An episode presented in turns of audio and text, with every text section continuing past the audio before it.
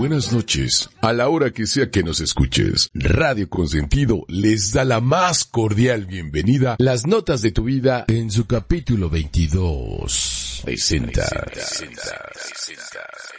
La salsa y la cumbia. Por aquí por Radio Consentido. ¿Y quién no ha dicho, quiero bailar este rumbón? O qué buena salsa, o híjole, quiero bailar un cumbión bien loco. ¿Quién, quién, quién no ha movido los pies? ¿Quién no ha movido el esqueleto? Ya sea en una fiesta, en una fiesta popular, en una fiesta de alcurnia también, o en el transporte público, escuchando este par de géneros que nos han marcado y que finalmente son la base de toda fiesta, la base de toda alegría. Música del alma, le dicen por ahí. Esto es Las Notas de tu Vida, episodio 22. Yo soy Perfidia Vela y estoy encantada y fascinada de partir panel y escuchar las aportaciones en este tema que va a ser, bueno, va a haber de todo, entre la salsa y la cumbia. Vamos a ver quién es Team Salsa y quién es Team Cumbia. Pero por lo pronto voy a presentar a quien me acompaña en este panel esta tarde calurosa aquí en la Ciudad de México. Estamos a 30 grados, así que la música está perfecta para acompañar este, este clima. Kenya, bienvenida. Hola, buenas tardes a todos. Qué bueno que están aquí con nosotros este sábado, sí, muy caluroso aquí en la Ciudad de México. Y hoy sí vamos a hablar de la salsa y lo importante que es el gen, también de la cumbia. Y quiero darle las gracias a la gente que nos está escuchando por todos los, por todos los Spotify, por Facebook y también aquí en la radio. Gracias. Magnum. Muy, pero muy buenas tardes a todos. La verdad que estoy muy contento y te digo sinceramente que son uno de mis dos ritmos favoritos. Sí, porque me encanta la salsa, como me gusta la salsa y sobre todo la salsa romántica. Aunque de goloso también podría decirle que me encanta la salsa con así a los fideos, a los canelones, todo salsa a todos lados, sí. Este, pero bueno, eh, mi nombre es Magnum Dacun, transmitiendo en vivo y en directo desde Mar del Plata, República Argentina, en un sábado que me encanta la música que estamos a punto de pasar. ¿No es así, renegado? Claro que sí, por supuesto. Y bueno, pues aquí estamos otra vez en una sesión más de esto que es las notas de tu vida en Radio Consentido, por supuesto. Y bueno, pues la verdad es que es una música que a mí en particular me gusta mucho, digo, y sería honesto, o sea, me gusta mucho, a mí no me gustaba escucharla, ¿saben? Porque me gusta más bailarla que escucharla, en ese estricto sentido, por eso yo no sabía mezclar salsa, y este, y pues me tomé a la idea de, y a la tarea de empezar a mezclarla, aprender a mezclarla desde diciembre hasta este día, y creo que ya salió. Entonces, este, pues está bastante chido, ¿no? Está, rico, pero como que ya cambié mi forma de pensar y la, la salsa, aunque no estás bailando, eh, creo que se disfruta, ¿no? Nada más escuchar ese gembow, el tucutá, tucutá, y está bastante bueno, ¿no? Pero que mi querida Perfi, que iniciamos y arrancamos con esa canción, pero súper tan clásica, súper, no sé, a mí me transporta a Cuba, no sé a ti que te represente esto de acabando, mi querida Perfi. A mí, a mí me, me, conecta con dos cosas directamente en mi vida. Uno, que me gustaba, no me gustaba la salsa, pero sí me gustaba, y esta canción la ponían mis padres porque es en la interpretación de Lobo y Melón, es una banda mexicana de los sesentas, 50, 60 que retoma esta canción de una banda cubana de los 40, pero la canción original decía solo estoy acabando. Y Lobo y Melón le agrega una narrativa sobre la colonia Santa María de la Ribera en la Ciudad de México y cuenta un poco de las calles y todo. Y bueno, pues mis padres vivían en la colonia Santa María de la Ribera y pues finalmente está esto vinculado, vinculado un poco con mi historia y era una canción que ellos ponían y se acordaban de cuando vivían en otra, en otra zona y le agarré cariño. No me gustaba la salsa, tengo que confesarlo y les voy a explicar cómo es que viene mi conversión a ser una salsera y decir mi cuerpo pide salsa y no soy espagueti, pero esta canción de Acabando pues me remite a eso y me remite por supuesto a todo el sabor urbano, aunque tiene un sabor cubano porque es un son cubano buenísimo, además interpretado de una manera bárbara, porque hay una historia ahí con la salsa y los, mexicanos que en realidad no es un género que interpreten los mexicanos muy bien. Se tiene la idea que sí hay grandes exponentes, pero no es tan popular como la cumbia, por ejemplo. En México hay más exponentes de la cumbia. Es un género que, como que agarró más, más este calle, ¿no? Entonces, para mí, acabando es esta rola que, que representa parte de mi historia, de la historia de mis padres. Pues bueno, cuando la estaba escuchando, seleccionando las canciones, pues no pude evitar la lagrimita de Remy al acordarme de mis padres, como ven. Perfecto, claro que sí. Magnum, ¿tú qué sabes de la salsa o, qué contactos han sido con, con, la salsa, mi querido y estimado Magnum? Bueno, la verdad que la salsa me gusta mucho, pero hay que reconocer que la salsa tiene muchos estilos. No es solamente un estilo, no es, por ejemplo, como vos decís el tango, bueno, y es un solo estilo. En cambio, de la salsa es hay montones de estilos y depende mucho también del país en el que se toque, ¿no? También. Este, cada uno es como que le va dando un son distinto. ¿No es así, Perfil? Eh, sí, sí, evidentemente sí le van dando su interpretación, le van dando su musicalidad.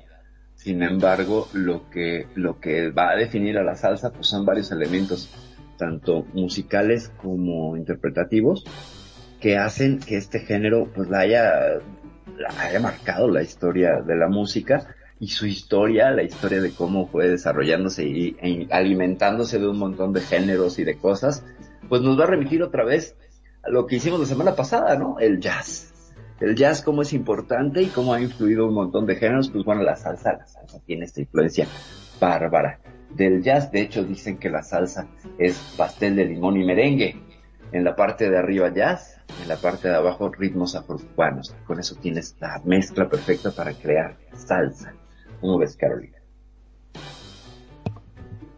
Fíjate que te voy a decir una cosa, sí es cierto, la, la salsa es una mezcla de todos los estilos musicales, como dices, afrocaribeños y demás.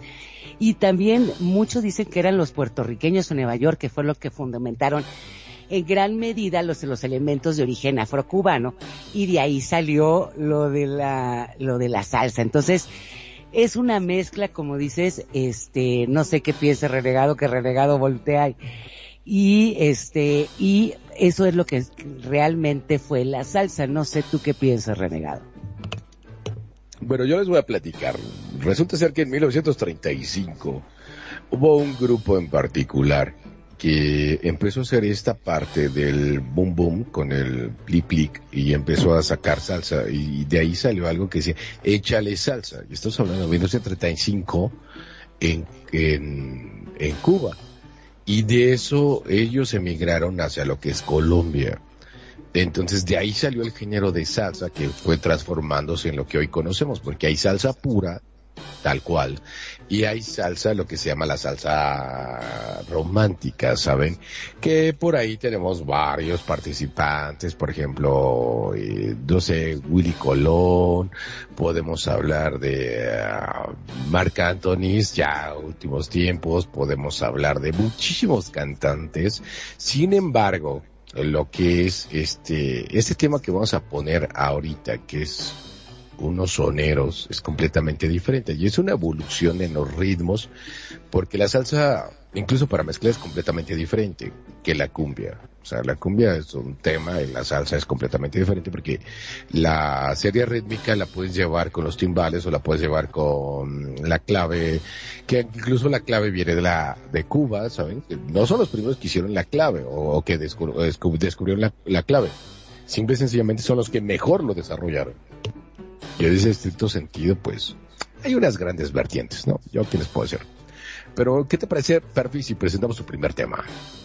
¿Cuál, cuál? La de, la de... La de acabando, acabando. Ah, pues bueno, esto es acabando con lo que abrimos el programa. Ahora sí que empezamos acabando.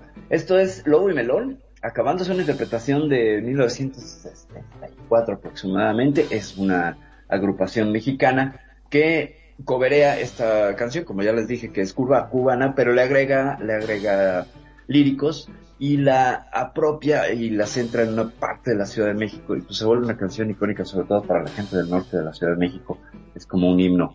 Eh, esto está acabando y es una narrativa de las calles de la colonia Santa María la Ribera porque no hay tierra más linda que Santa María la Ribera y aquí les estoy cantando. Vámonos con acabando.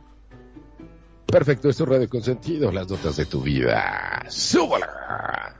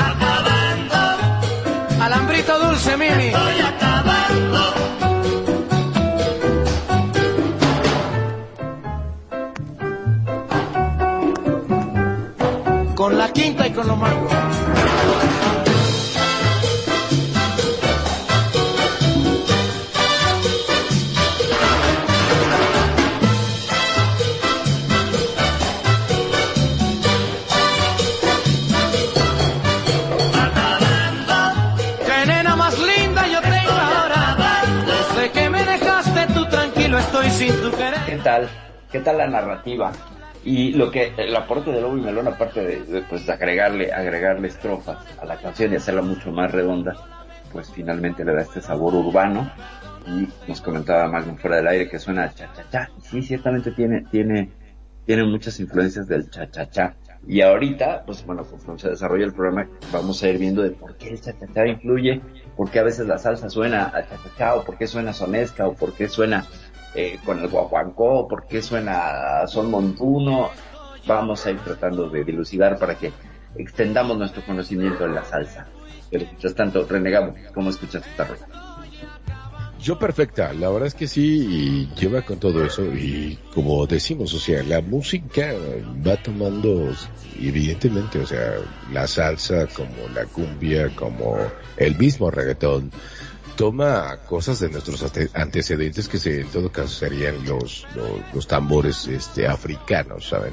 Que al momento de que van y llegan hacia acá, hacia lo que sería el continente americano, pues eh, los esclavos traen su cultura, aunque eran sumamente reprimidos, y de aquí que salimos con todos estos temas que no son nada europeos. Sin embargo, es algo que, digo, no sé ustedes, pero yo no me siento europeo, perfectamente soy latinoamericano, viviendo en México, y, y esa música la siento, la vivo y, la disfruto, ¿no? O sea, porque incluso no sé si me dejas, si no me dejas mentir, mi querido Magnum, pero no sé si has escuchado, por ejemplo, la samba de Brasil, ¿sabes? Y si, si algún momento en una plaza comercial o, en un, un corredor, ¿sabes? Como aquí en la Ciudad de México, en el Zócalo, que es- escuchas una, unas personas que estén to- tocando con tambores, como que el corazón se, se acelera, ¿sabes? Se acelera, exacto.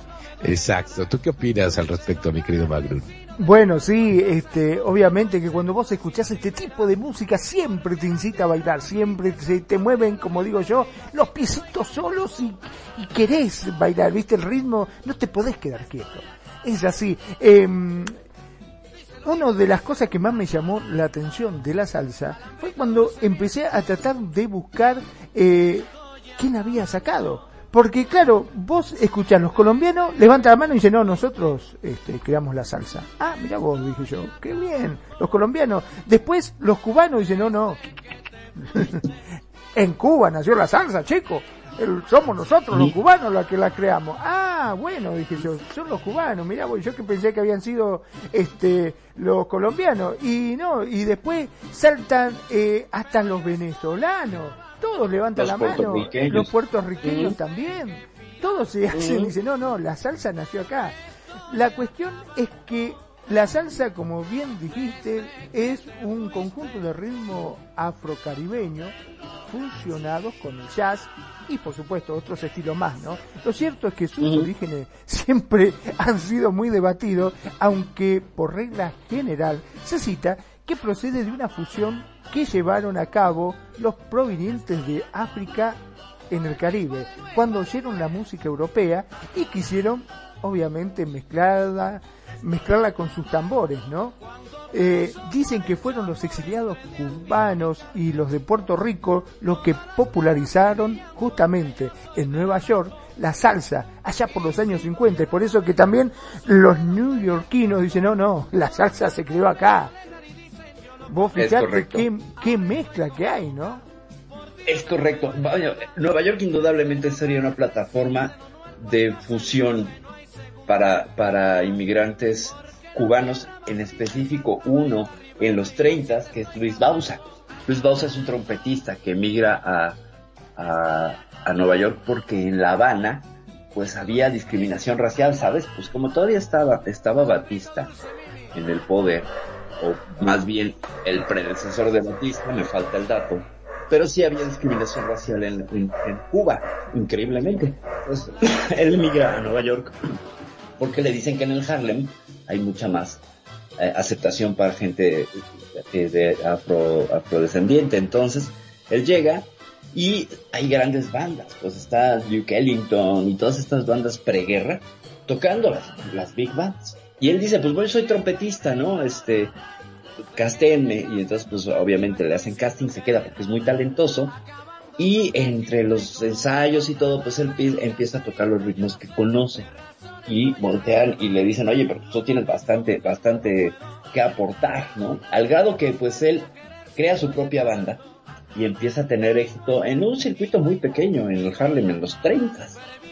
El boom con este hombre viene cuando eh, hay una película en 1931, los hermanos Castro, que eran otros cubanos, que les permitieron bueno, más bien llamaron la atención porque tocaban también en este circuito del Harlem, eh, lo suben a una película, ahora sí que les piden que hagan un cameo para una película, y en esta película de 1931 presentan una canción que es básica en la historia de todo este asunto, que es El Manicero, no sé si lo ubican.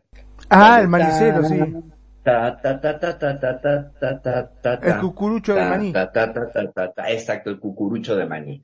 Esta es la primera canción que impacta al público estadounidense a través de una película de 1931 y es creo que el documento que se puede citar más antiguo y se puede señalar quién es el, que, está aportando. En ese sentido, pues vendría a ser la, la, la raíz cubana que trae todo el son montuno, que trae un montón de ritmos, que les voy a nombrar algunos de ellos, pues pueden ser tanto, fíjense, la guaracha, el guaguancó, la rumba, el bolero, el bolero son, la guajira, el changuí, el mozambique, el pitón, el mambo, la chachacha, todo esto, todo este, bueno, el mambo, el chachacha vienen después.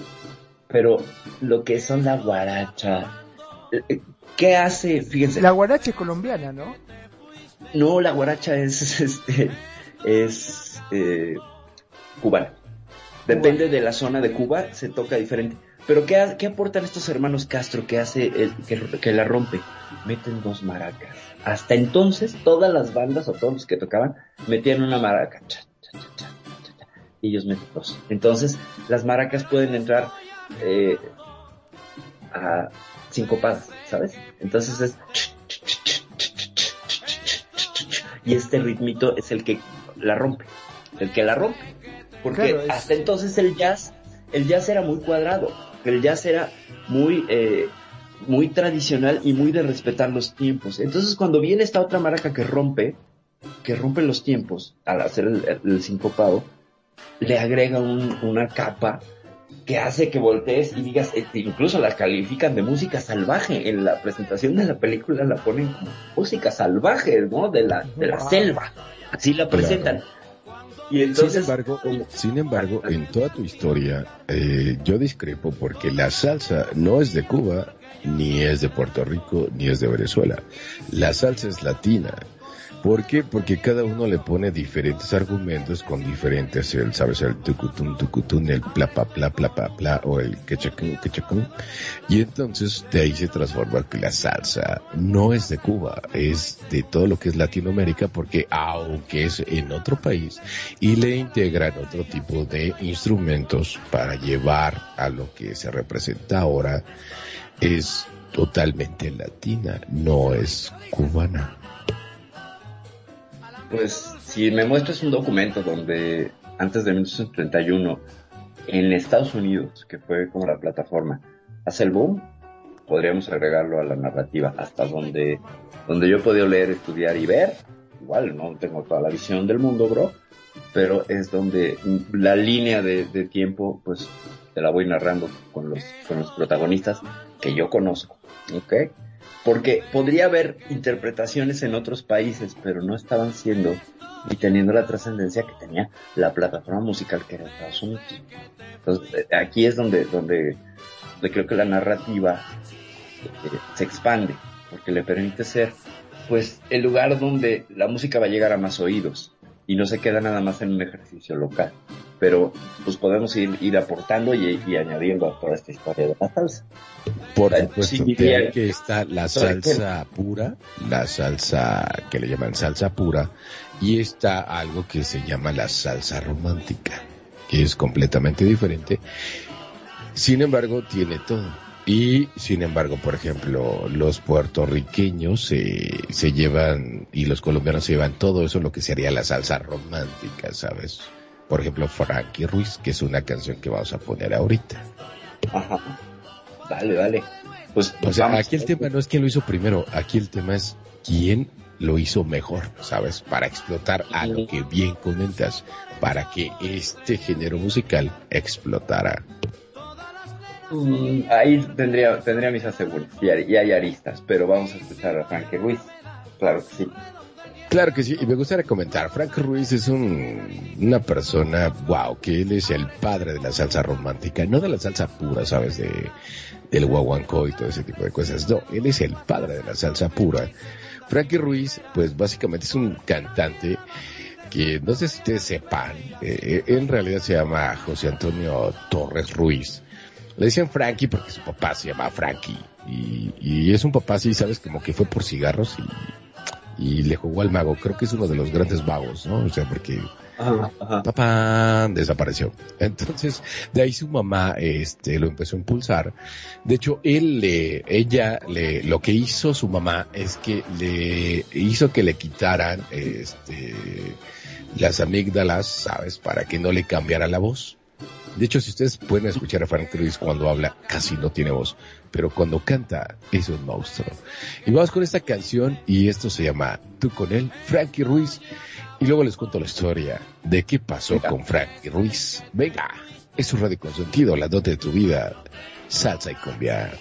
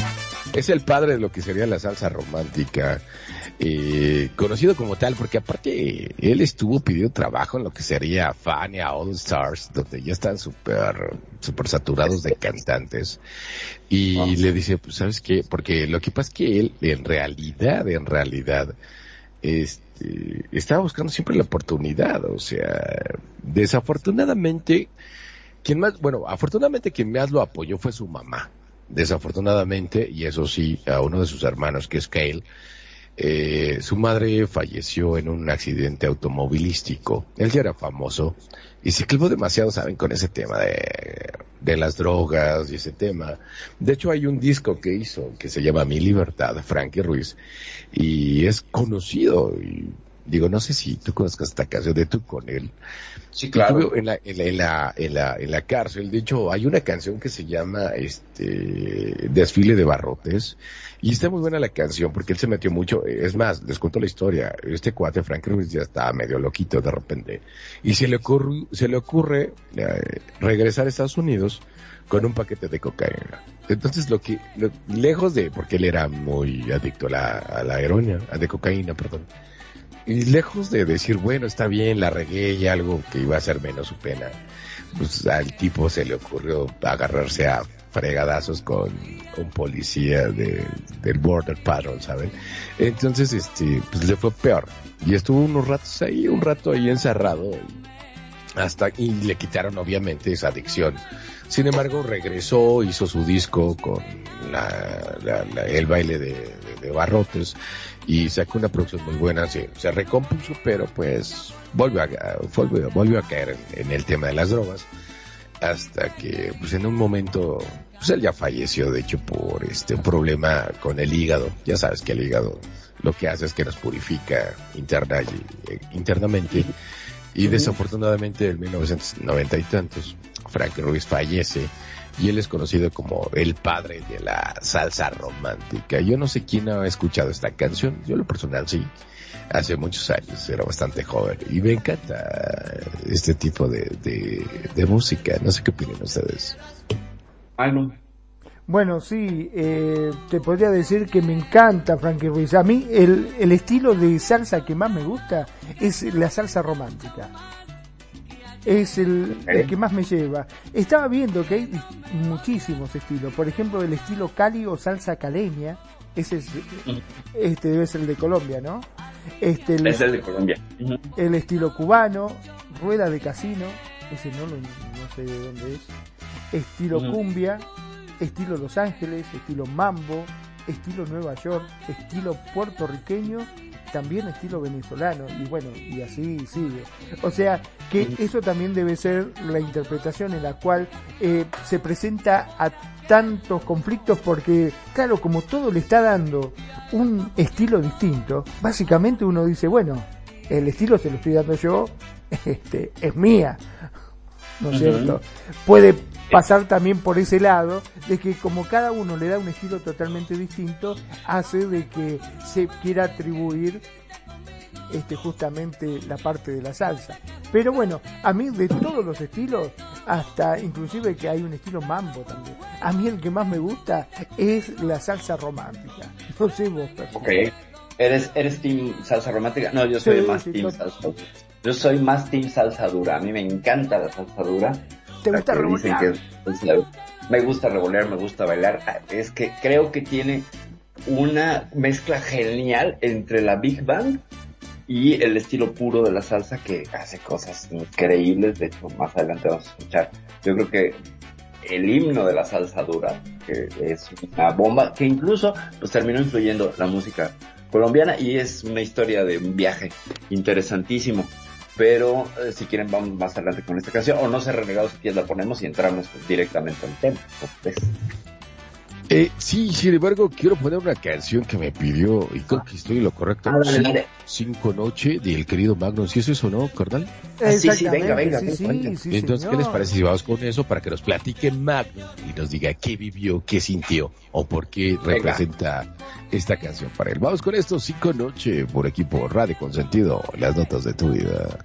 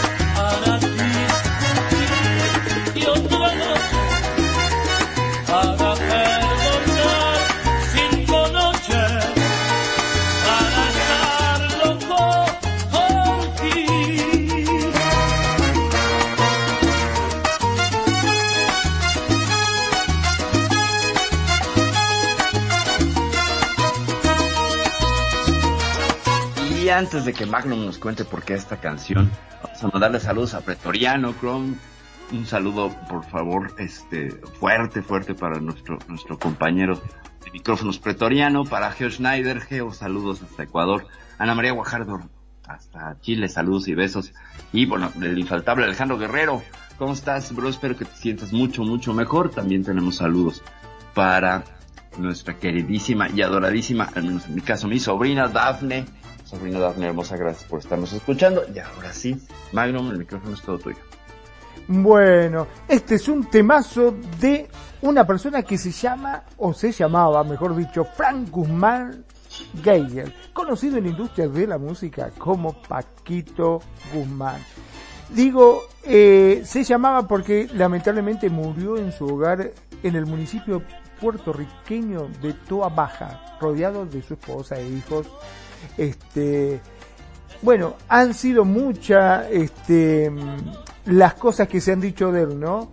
Eh, nació un 20 de noviembre del 39 en San Juan. El cantante publicó más de una veintena de discos a lo largo de su carrera, entre los que se destacan Champán y Ron, las mejores baladas de salsa, eso fue en el 86, y Tu amante romántico en el 88. Digamos que Paquito Guzmán comenzó su trayectoria musical a principios de los años 60 y por décadas cultivó éxitos en diversos géneros como el bolero, la guajira, la guarachia y por supuesto la salsa. Formó parte del trío Los Primos de Rafael Charrón y Tatín y el conjunto Cachana de Joe Quijano, pero consolidó su carrera en la música cuando se unió a la orquesta de la primerísima de Tommy Olivencia. Eh, este es un temazo que siempre me gustó mucho porque, aunque parezca mentira, a mí ya de por sí me gustó.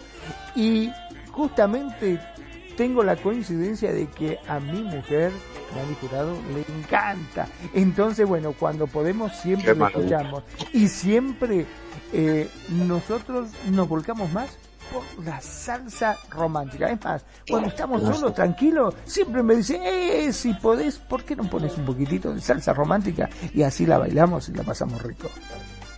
Qué maravilla. Es que creo que la salsa romántica, por definición, es la canción, bueno, el género que, que las parejas adoran, ¿no? Que es un Sí. género para parejas.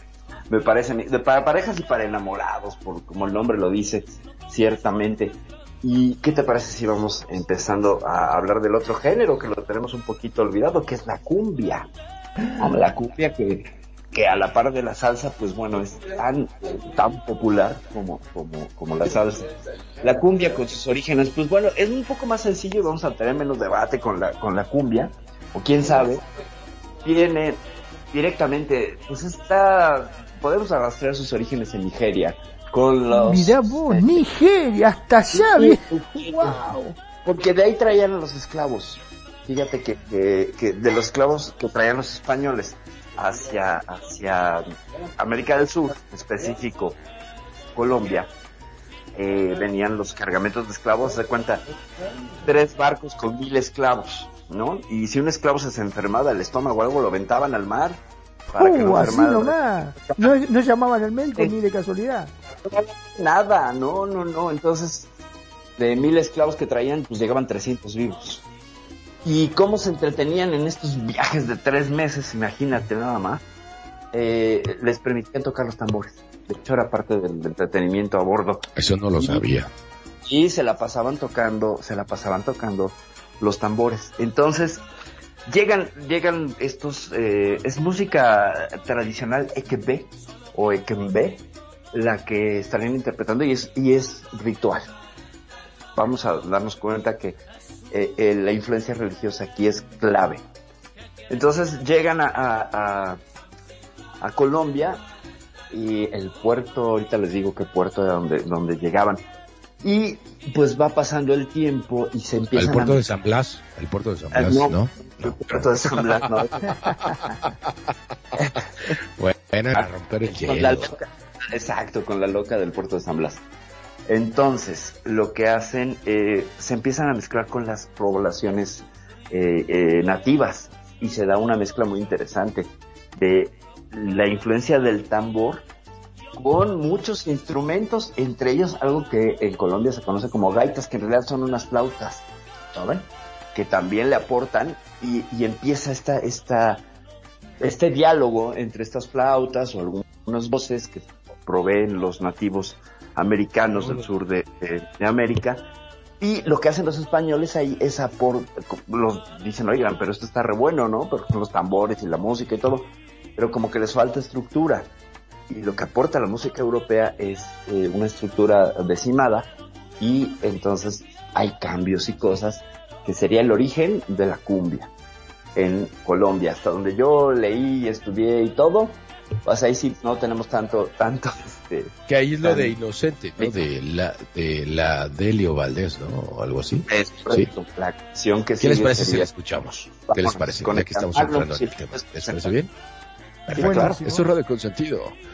Las notas de tu vida. Vamos con la Delio Valdés. Inocente. Inocente, me has contado tu manera sufrir. Y no sabes que conozco cómo te gusta vivir, que no vuelves por las noches, que no llegas a dormir. Y no sabes que conozco cómo te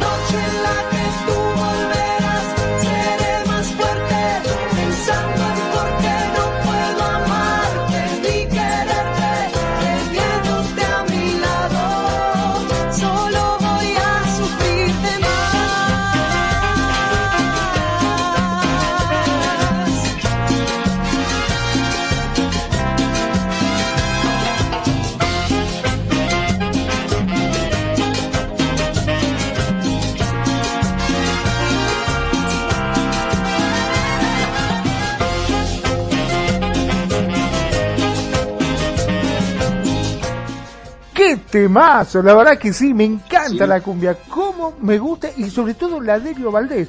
Vos fíjate que acá en Argentina es impresionante lo que ha pegado la cumbia.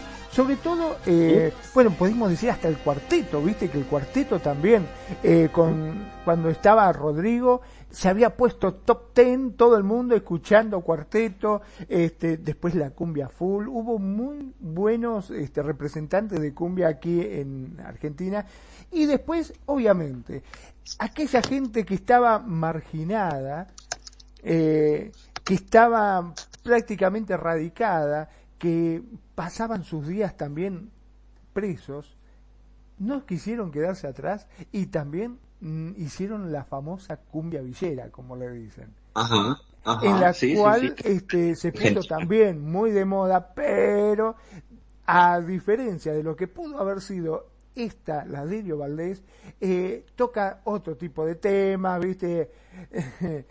Eh, Claro. Levanten la mano, llegaron los pibes chorros, queremos la mano de todos arriba, así eran más o menos los temas, ¿no? Nada que ver una cosa con lo otro, y sí el ritmo de cumbia este, hacía de que estos em, fuese muy bien tomado, sobre todo por la juventud, porque la gente grande mucho no, no, no le gusta, es más, este, prácticamente no lo escucha. Pero con respecto a estas eh, a esta cumbia, la famosa Delio Valdés, no sé si la voz de la cantante te suena de algún lado. Me suena, pero quisiera saber. Agustina, ¿no? Hablas de Agustina Mazara. La Eh, la que canta, exactamente, la que canta, la famosa Delio Valdés, es, no es nada más ni nada menos que la bandana. Una Ah, mira. De la famosa Mira, bandana. Sí, sí, sí. Este, bueno, la Delio Valdés, para que tengas una idea, es una orquesta de cumbia que nació en Buenos Aires en el 2009. Se trata de una cooperativa de músicos. Fíjate qué bueno, Es- ¿no? Eso, sí, que, sí, leía, leía que es una cooperativa y eso está padre. De ahí es que ella viene de otro lado, ¿no? Exactamente. Ahora hace poco ha sido mamá también ella. Este, bueno, la cuestión de que fue una propuesta propia a partir del ritmo que surgió en Latinoamérica como una lengua común en clave musical propia de la región, asumiéndose como parte de la rica historia de cumbia de la Argentina, la famosa Delio Valdés se apropia de este lenguaje a su manera, retomando la formación de grandes orquestas colombianas. Por eso es que, claro, cuando se lo hice escuchar a Nani, digo, hay una orquesta que me encanta de cumbia, dice, no, no, pero para, para, para, para, me dice, lo que está tocando es música colombiana. No, no, es cumbia. No, no, Sí, claro. es colombiana. Dice, claro, de ahí Sí, empezó. claro. Y es que todos se ponen en eso, ¿no? De, "Ah, es- los únicos que no podemos decir que la cumbia es mexicana somos nosotros. Aún así hay grandes intérpretes o agrupaciones, estaremos de acuerdo, ¿no? Sí, sí, pero ahí sí yo creo que sí, la cumbia es de Colombia. No sé, yo digo, yo digo que sí, eh, Como podemos el hacer vallenato, ¿no? Como el vallenato, Pues, ¿no?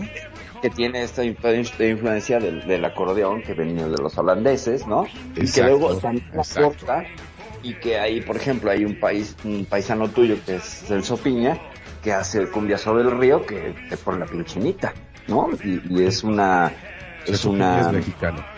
sí, por eso, tu paisano, estoy diciendo, es de Sí, Monterrey. ah, perdón, yo pensé que le estás hablando a Magnum, digo, no. Ya, no. Sí.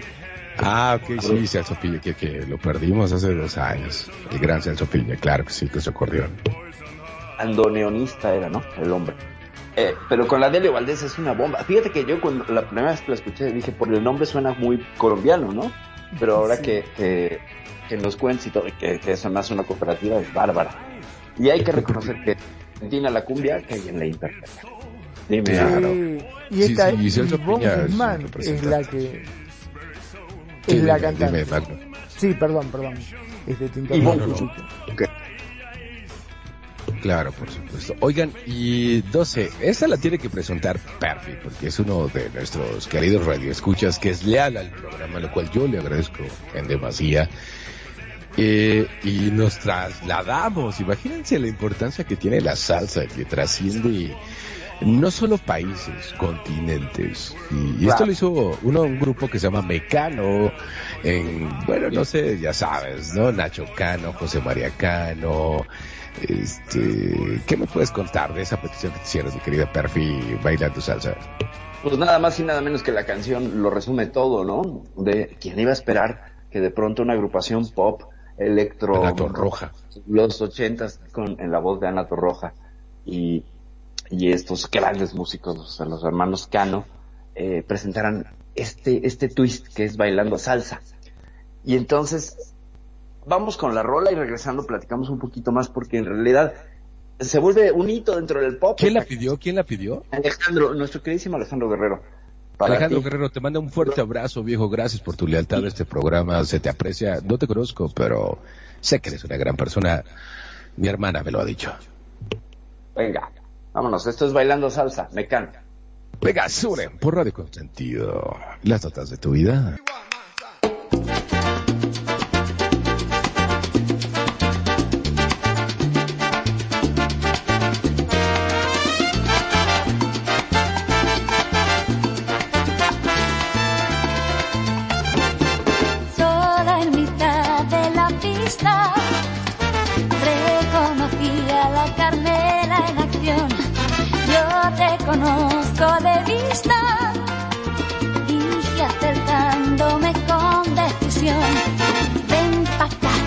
Fisonomista, y dando un giro con transpiración, me regó por aspersión. Bailando salsa, bailando salsa, bailando salsa en el al son del ritmo sabrosón de las caderas de Carmela.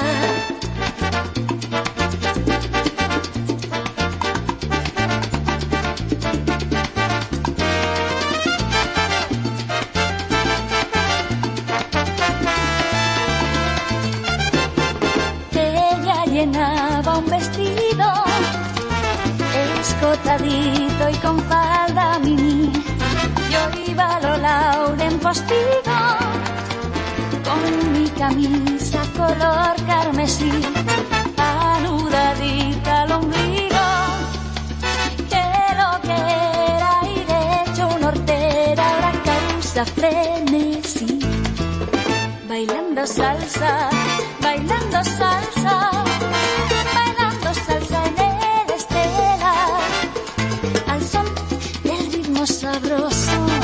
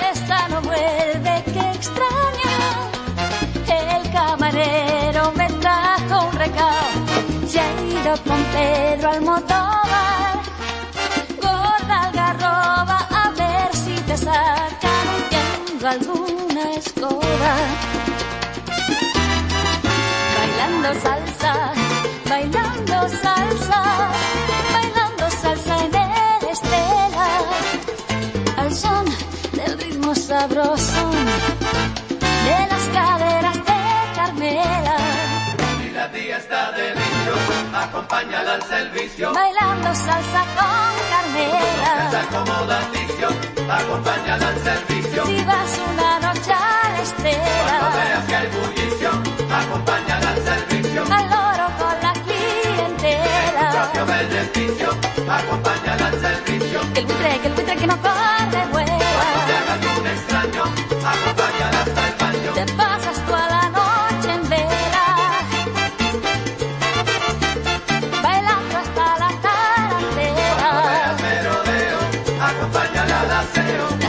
sacante, sacante, sacan las peras. Jinete, acompaña la retrete. Y así acaba esta cantinela. Esto se acaba, pero la salsa sigue. Bailando salsa.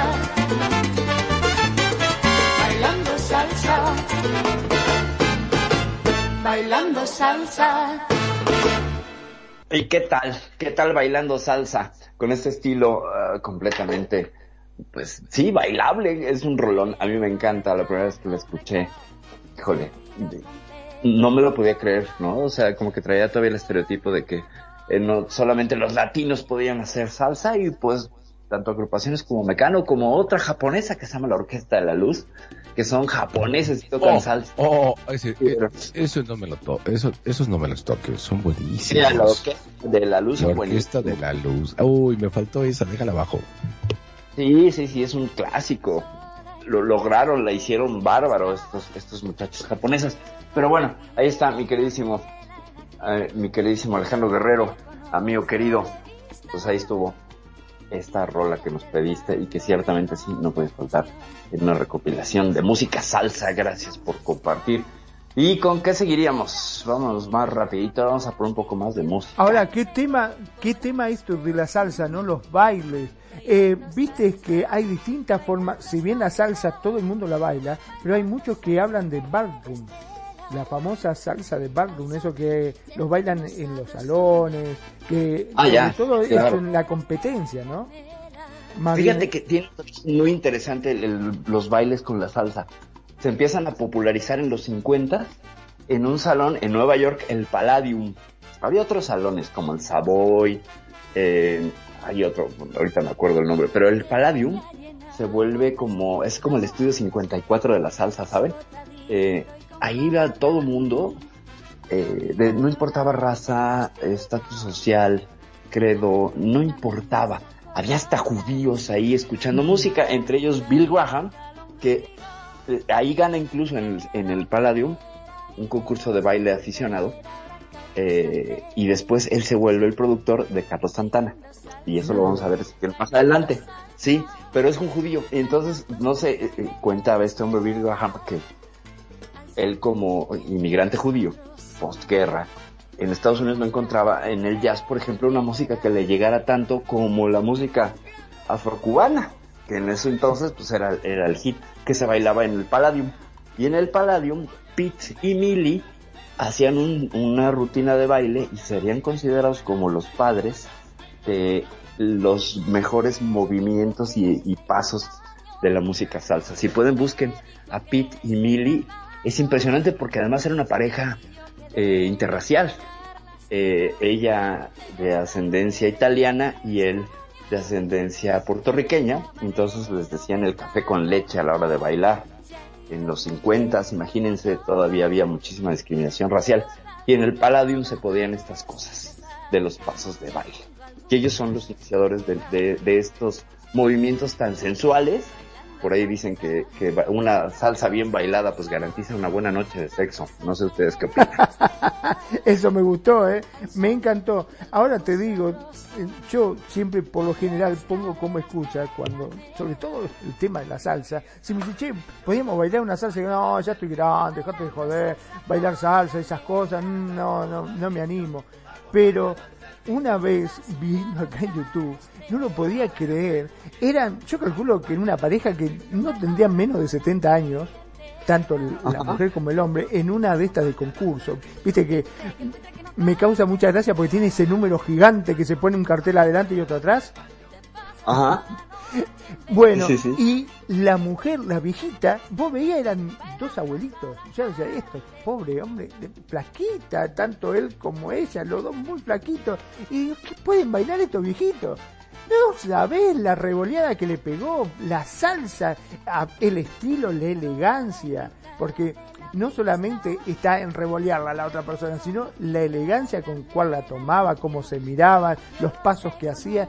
La verdad que me dejó pero boca abierta, no lo podía creer. Yo digo, miércoles, si esta gente lo baila así, yo soy un desastre. Yo tengo que meter de la para ir a mesa. tomar clases. Claro. Yo que estoy esperando para ir a tomar clases de baile. Y quien baila salsa, público querido, pues es aquí nuestro querido renegado. La baila más de la que escucha, ¿no es así? La verdad es que sí, y, y no sé, y fíjate que eh, aportando a su comentario, es muy diferente lo que sería el club o, o un club o un antro, ¿saben? De música electrónica o de, por ejemplo, el hard, el hard rock que era antes, que ya no existe, ¿verdad? Evidentemente.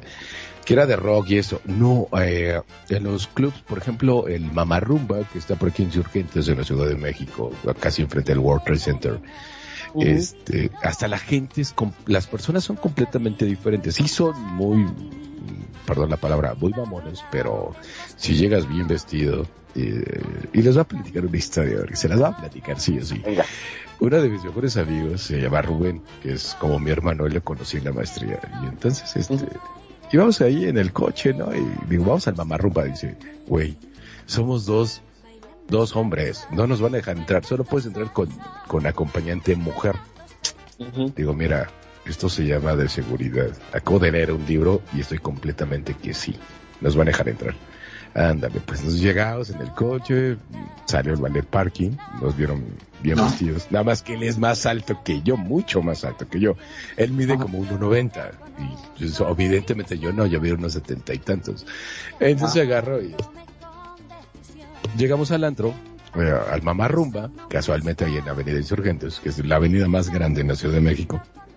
Ajá. Y este, y le digo al cadenero, ¿qué tal? ¿Cómo estás? Buenas tardes, pero ya ves con mi voz así de locutorio. Hola, ¿qué tal? ¿Cómo estás? ¿Qué pasó, jefe? ¿Cómo estás?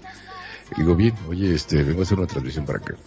Y, ah, claro que sí. Y dice, ¿quién es el muchacho que viene atrás? Es mi guarura. Ah, perfecto, claro que sí, pásale. Y le digo, pásate, cabrón. Ya entramos y todo, ya nos sentamos, pedimos mesa. Y digo, ya viste, la actitud es lo que cambió todo.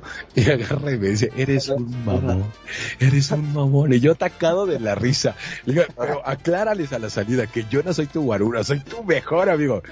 Por hoy eres mi guarura, porque si no hubiéramos entrado. Incluso las chicas así, estaba llena de, mujer, de mujeres para poder bailar. No, nos dimos un atorón de baile, porque me encanta mucho bailar la salsa. Salsa, cumbia, merengue y todo eso. Bailando, Perdón, perdón. salimos a las ¿Ap- 4 de la ¿Aprendiste mañana. o sos autodidacta? Como, Como Claro, clases. ¿fuiste a una clase, tomaste clases o directamente de ver? o Yo estudié desde que tengo 13 años jazz para bailar. Entonces, este, ahí, ahí aprendí. Lo que no sabía era bailar, eh, porque es muy diferente hacer el baile de salón, ¿sabes? En eso hay un, había un club que se llama Merengueando, que está por aquí, por, igual por Insurgentes, que se llamaba Merengueando, y ahí te daban clases de salsa, pero ese ya es eh, baile de, de grupo o baile de salón, ¿sabes? En el que todos aprendemos a bailar y compartimos la pareja, es decir, compartirlo, explico, explico, sígueme en la historia.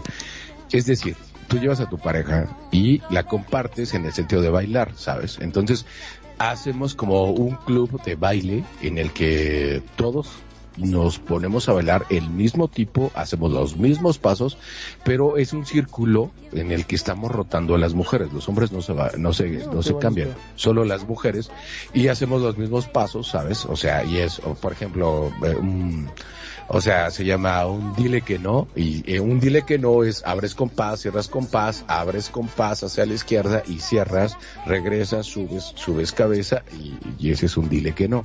Eh, bueno, es que quien sepa de baile sabe qué es esto. Un dile que no. O, y, y así, ¿sabes? Ajá, entonces, exacto, entonces eso, y, y es muy divertido, o sea, porque nadie se mete con la mujer de nadie, nadie se pega con la mujer de nadie. Por ejemplo, cosa muy diferente que pasa, eh, por ejemplo, en Monterrey y en Chihuahua, que aquí sí vayan pegados, ¿sabes? O sea, si te agarras a la mujer, te la pegas. No, aquí no. Por eso está prohibido bailar, si no es tu mujer, en la parte norte de, de la ciudad, de México, ¿sabes? Lo que es Chihuahua, Monterrey, Sinaloa, eh, todo ese tipo de cosas, no, porque es una falta de respeto. Y aquí no, porque bailamos salsa o cumbia, eh, que es latino, que no tienes que estar pegado, ¿sabes? O sea, si te toca del brazo, tú la tocas con los dos dedos en la cintura, ¿sabes? Pones tu mano abierta para que la mujer cierre la mano arriba de lo que sería tu dedo índice, eh, ¿sabes? Entonces, no tienes por qué tocar ni pegarte bajo ninguna circunstancia, porque por respeto y porque la salsa no se baila así, salvo la lambada, que ese es otro tema muy diferente. Pero viene de Brasil es. Claro. Entonces es algo muy divertido, eh, aprendes, conoces nuevas parejas, nuevos amigos y llegas a hacer un tipo de amistad bastante bien y la energía es completamente diferente a lo que sería bailar otra cosa y esa es mi experiencia bailes, o sea, y es que sí a mí me encanta muchísimo. Bueno, cuando podía caminar hacía eso. Digo que ya estoy mejor, mucho mejor, gracias a Dios ya estoy bastante mejor, ya, ya estoy mucho mejor de la cintura, pero pues yo creo que también entre tanto ejercicio y tanto baile, pues algo se me jodió a mis 91 años, entonces en ese estricto sentido. Pero sí, la verdad es que me encanta, me encanta, me encanta, me fascina bailar.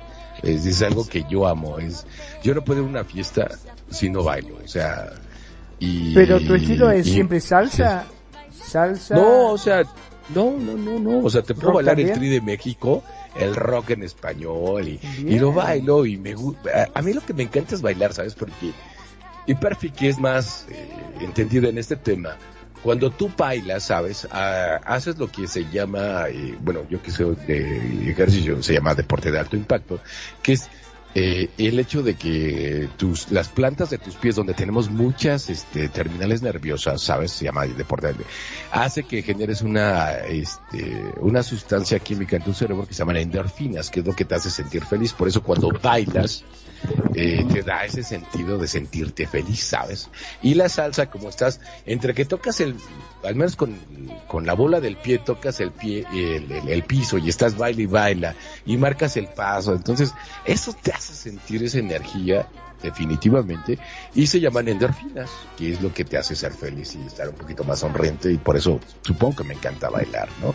Perfi, ¿me puedes comunicar algo al respecto? No sé si estás o no estás. puedo- te puedo comentar, claro, aquí estoy, aquí estoy, por supuesto. Te puedo comentar algo. Que tenemos además un... Nuestra querida Nani Jurado, saludos, saludos. Dice Nani, la salsa cubana original se caracteriza por ser un baile de pareja que se baila dibujando un círculo imaginario en el suelo. Los bailarines se mueven manteniendo sus manos entrelazadas prácticamente todo el tiempo, mientras van realizando diferentes piruetas y giros, así como adornos que aportan gracias, le aportan gracia al baile como ven, son pasos salsa cubana, casi casi lo que dice, dice Nani, que es lo que tú estás de- describiendo. ¿Cómo ven? ¿Cómo ven? Ya entramos de... Vamos con salsa- Rola, ¿no? Vamos con tema, Vamos ¿no? con- ¿Qué les parece? Ustedes díganme. ¿Qué sigue? ¿Qué les parece? Celso Piña, cumbia sobre el río. Y esta me encanta, perdón. Bueno, no voy a bailar, pero sí voy a estar moviendo del tronco para arriba. Me cae que sí. Ahí les va, ¿les parece? Esto, esto lo pidió Perfino, sí, Perfino, este, este telita. Sí, ¿o no, es que la pusiera, pero pues la, la pusimos porque estábamos teniendo un lag de cumbia y entonces ya, vamos a emparejarnos para que el conteo esté más parejo. Vámonos, este es Celso Piña, cumbia sobre el río. Esta música, ¿por qué no se toca en toca vivo. Pues yo la voy a tocar, compadre. Probando, sí. Y ya, hace 20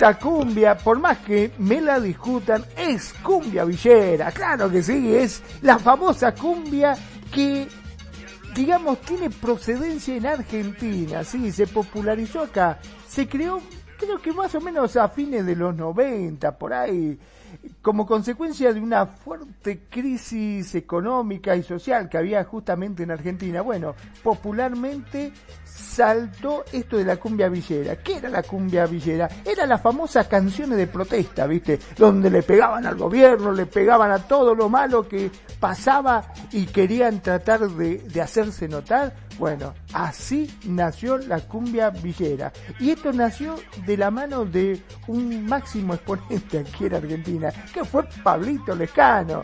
Ese empezó con el temita...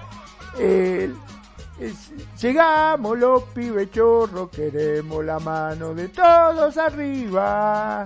Así cantaba. Es terrible, sí, sí, sí. Y a lo primero, claro, la gente horrorizada, te imaginas. Estos locos, ¿de dónde salieron? Pero toda la gente marginal se le pegó mucho. Ya que utilizaban las letras de sus canciones como método de denuncia de las carencias y por supuesto de todo lo que vivían diariamente, ¿no? Este es el caso, podríamos decir que es algo 100% industria argentina, que refleja la situación vivida en Argentina, obviamente por aquel entonces y todavía sigue. ¿eh? Y ahora con el uso del, de estos eh, sintetizadores, viste, que deforman la voz, que hacen, "Ah, ah, ah", que hablen todo así, medio robótico, peor todavía, está más fuerte. No sé si vos habías escuchado algo de esto, mi estimada Perfil. Sí, sí, había escuchado, sí había escuchado piezas de cumbia villera y esta cosa de los sintetizadores, pues es como parte importantísima del género, ¿no? Eh, tiene como esta tendencia a no tener presencia física, por ejemplo, de, de instrumentos de viento, todo se hace con el sintetizador y entonces le aporta un sonido muy sintético y muy propio, que a mí, a mí me parece que es pues de ese género, ¿no? No sabía que había empezado como música de protesta, pero después agarró como otra onda más sexosa, ¿no? O sea, ahí sí sácame de mi agujero cultural. ¿Cierto? Bueno, sí. agarró esta cosa de... Y ya lo de- que de- pasa, yo creo que lo ligaron con lo que es el reggaetón. Porque viste que el reggaetón era muy sensual, que hablaba mucho de las mujeres y del sexo y de que cómo lo iban a hacer y lo que te gustaba y qué sé yo, bueno, de ahí Ajá. empezó con ese tema. Y Bueno, bueno, es más, eh, este eso, eso, es, eso es a últimas fechas, ¿eh? Eso es a últimas fechas. Porque el reggaetón de Mata no hacía eso. El reggaetón de Mata viene de algo que se llama el reggae, que tendremos que irnos con Bob Marley. Lo que pasa que ahí, como también comenta, como con bien comenta Perfi, este desmadre del reggaetón salió de Estados Unidos. ¿Qué, qué pasaba con el reggaetón? Lo que pasa es que viene Bob Marley y todo ese tipo que sí es exactamente en contra del gobierno, ¿sabes? Y Ajá. que no estaban de acuerdo con la tendencia. Entonces, ¿qué pasó en Estados Unidos? Lo que pasa es que hacían como, haz de cuenta, este, estos eventos que se me va el nombre ahorita, de que, que hacen lo mismo con la música EDM, que es Electro Dance Music. Eh, um, ah, se me olvida el nombre, que es un lugar que muy apartado para que se metan drogas. Bueno, muy parecido pasó con el reggaetón. Y Los era eh, un rave, exacto. Gracias por el deporte. Era un rave. ah, haz de cuenta que hacían los raves para, para el reggae. Y del reggae, como eran muy largos, es decir, duraban tres, dos, tres días, entonces lo acortamos nosotros los latinos y le pusimos reggaetón, pero realmente viene del reggae, el reggaetón. Y ya le pusieron todas las influencias para lo que hoy conocemos como el reggaetón, que es un reggaetón muy pop y es un reggaetón tanto, porque aparte, la tendencia a todo lo que es la música pop es como un parásito, ¿sabes? Agarra lo mejor de todos los géneros que se inventan o que van saliendo y lo adopta para terminar siendo, pues no sé, por ejemplo, un despacito, ¿sabes? Que es reggaetón, pero con pop. Y es esto, pero con pop. Y realmente, digo, los que sabemos de música, decimos que el pop es el parásito de, de, de todas las, de todos los géneros, todas las influencias, hasta terminar haciendo un género de- diferente, ¿saben? Y de eso se trata, pero de ahí viene la palabra reggaetón, que era un maratón, entonces juntó reggae con maratón y de ahí salió reggaetón. Bueno, Ok. Gracias por el dato. general. Gracias por el dato cultural. Y yo no tenía idea de dónde venía. Y bueno, creo que se, se, este, se agradece el dato. Yo tenía, pues no siquiera había ahondado, ¿no? Porque ese es un género que no me gusta. Si algún día hacen aquí programa de reggaetón, pues yo me voy a enfermar, se me va a ir la luz, me abducirán los ovnis. Ese día yo no estaré. Pero bueno, ya son mis gustos. Ya son mis gustos y disgustos. Eh, estamos, ya nos fuimos ahora más del lado de la cumbia. ¿Qué les parece si regresamos con la salsa? Como ven, Magnum, renegado. ¿Qué tenemos de salsa? En el re- en, en el- en- todavía en el barril de la pistola de Radio Consentido. Ay, Híjole, yo pensé yo que ibas a decir la pistola de renegado. Para que ganen. ¿Cómo, cómo dices, Cardala? El delicioso, ¿no? Exactamente, para que gane el delicioso. No sé, miren, no está ahorita nuestro, uno de nuestros elementos principales que es la bella voz de, de Kenya Pevensey. Y no es porque sea mi esposa, simplemente. Es que, bueno, a mí en lo personal siempre me hace falta cuando no está. Entonces, este, me pide esta canción y dice, oye, ¿sabes qué es esto? Y sobre todo, y bueno, ahorita que está acostadita, que siente un poquito mal, este, pero ya va a estar mejor, yo, yo estoy seguro que sí, confío en Dios que sí.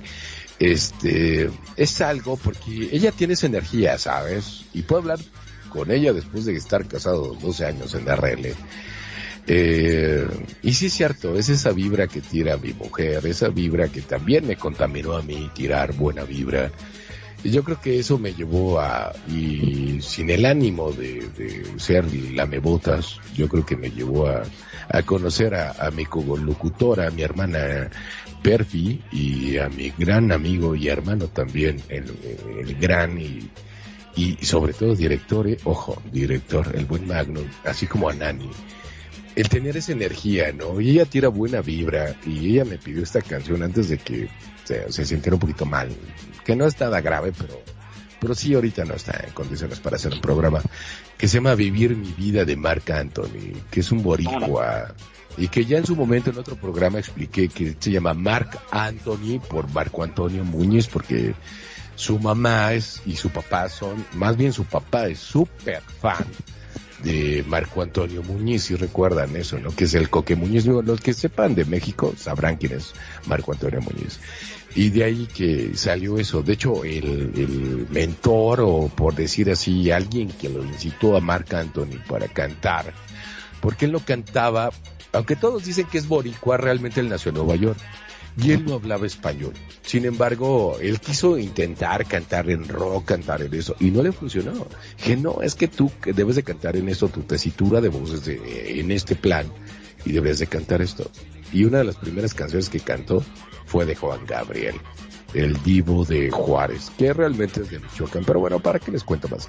Vamos con esto, ¿qué les parece? Esto se llama Vivir mi vida con Mar Antonio. Y sí, yo creo que a nombre voy a, o- ahora sí, a mis queridos radioescuchas, voy a hablar a nombre de Perfi, de Magnum y de Kenya y un servidor. Y sí, de esto se trata, en tiempos tan difíciles, en el que ya no importa, ¿para qué tirar mierda? Mejor ser feliz, la vida es muy corta. Yo creo que sí, vivir mi vida y, y lo demás, ah, que se vaya a tirar por el culo. Esto es Radio Consentido y se llama Las Dotas de tu Vida y esto es Marc Anthony. Vivir mi vida. Ahí les va. Me preguntan cuál es tu legado.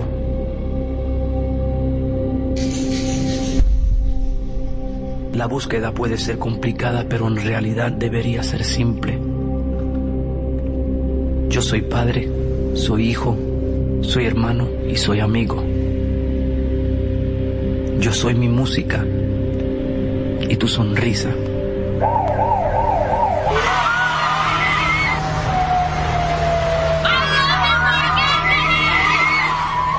Soy las calles de Nueva York y Puerto Rico. Trato de tocar la vida de mi gente del mismo modo en que han tocado la mía.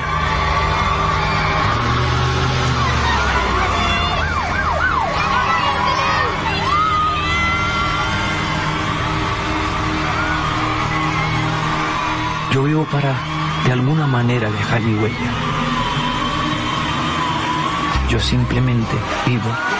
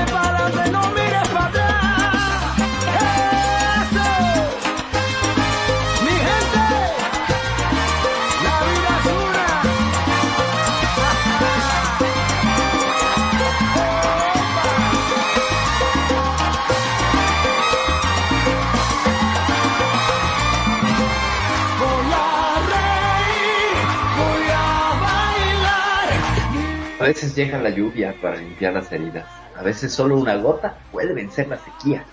¿Y para qué llorar? ¿Para qué? Si duele una pena, se olvida. ¿Y para qué sufrir? ¿Para qué? Si así es la vida, hay que vivirla. La, la, la, la, la. Voy a reír, voy a bailar.